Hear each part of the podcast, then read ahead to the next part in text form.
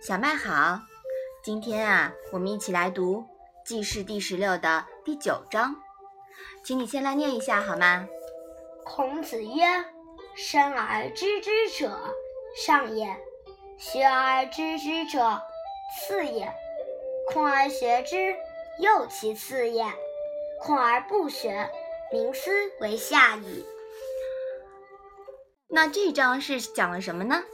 孔子说，生来就知道的人是上等人，经过学习以后才知道的是次一等的人，遇到困难才去学习的是是又次一等的人，遇到困难还不学习的人，这种人就是下等的人了。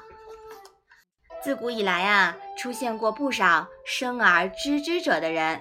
孔子是相信的，比如公冶长天生能懂鸟语，比如近代社会在印度出现过一位数学天才，生来就懂很多复杂的数学公式和规律。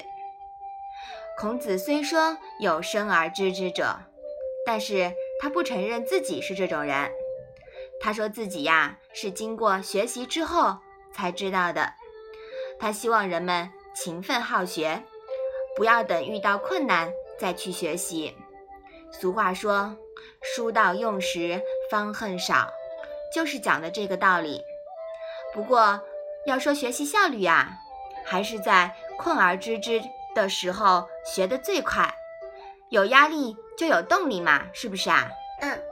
那么如果遇到困难还不去学习啊，这样好不好啊？不好了，对啊，这样的人呀就没救了，是吧？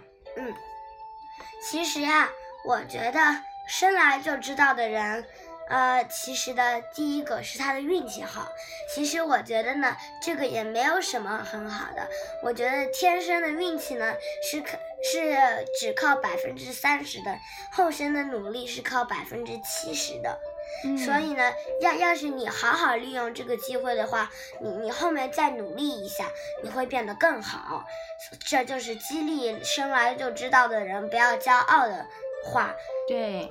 但要是经过学习以后才知道的人呢，我只能说这个就是很好学的人，他就是呃，他其实也能变成一个学霸，但是呢，就没有生来知之者的人更那么呃高层次一点。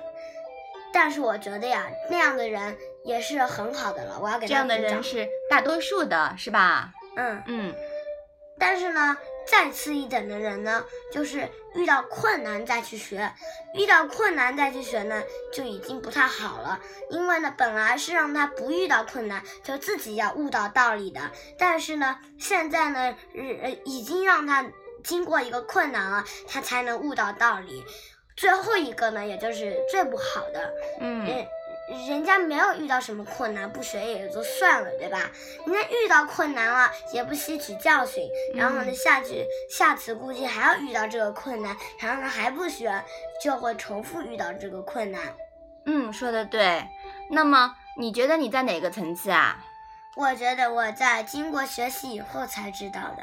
嗯，对，这样也挺好的，对吗？嗯嗯，那么我们要努力学习啊！知道了这个道理以后呀，就知道了，其实大多数人都不是生下来就什么都懂的，都是要靠学习的，对吗？嗯，好，我们把这一章啊再来读一读吧。